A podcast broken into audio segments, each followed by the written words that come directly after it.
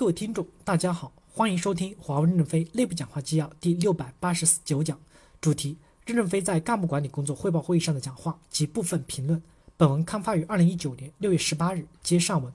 新生社区部分网友跟帖：战时要就要敢于打破常规，对 GS2C 和 GSC 的兄弟们要设立专门的任职通道，鼓励大家往一线去冲。我分享一下我的经历：一，某年非华为通信 IT 背景，零四年社招进华为。一五十五年的拓展经历，从事解决方案销售。二零四年入职到现在，一直保持高度的亢奋状态。直到一二年开始，睡眠较好，绩效不曾有过弊。两次公司级金牌个人，一次老板嘉奖令，三次地区部总裁嘉奖令，多次重大项目奖。二，产品经理加客户经理混合角色，攻克过的最难啃的客户关系，拿下过最难拿的项目，开拓过最关键的空白市场，一次又一次的卡位对手。三。经过 N 年的打拼，我感觉我是时候被识别、被提拔了，但却没有。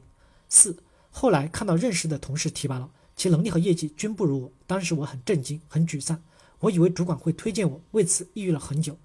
五，有人告诉我，你女人家年龄超过三十五岁了，公司需要男的，但我认为我和男人一样奋斗，完全没有差别。六，我深刻反省，最大问题在于不溜须拍马。我看到一些人围着领导转，聚餐喝酒，当时心里想。拍客户的马屁已经够累了，难道还要伺候自己人吗？没必要吧。七，决定走专家路线，完全按公司的流程，没有托关系，没有打招呼，破五关斩六将，一层一层的答辩到五级，开专家书房，分享打项目经验，经过层层评议，通过公司级专家任命流程。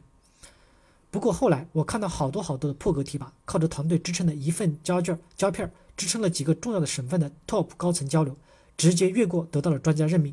感觉自己流程走得好辛苦呀，再后来我就认命了。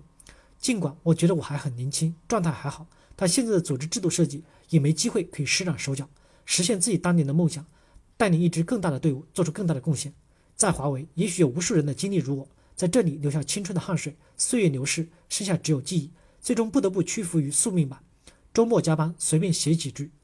战时必须打造钢铁意志的队伍，持续的激活弹头、弹身和弹尾。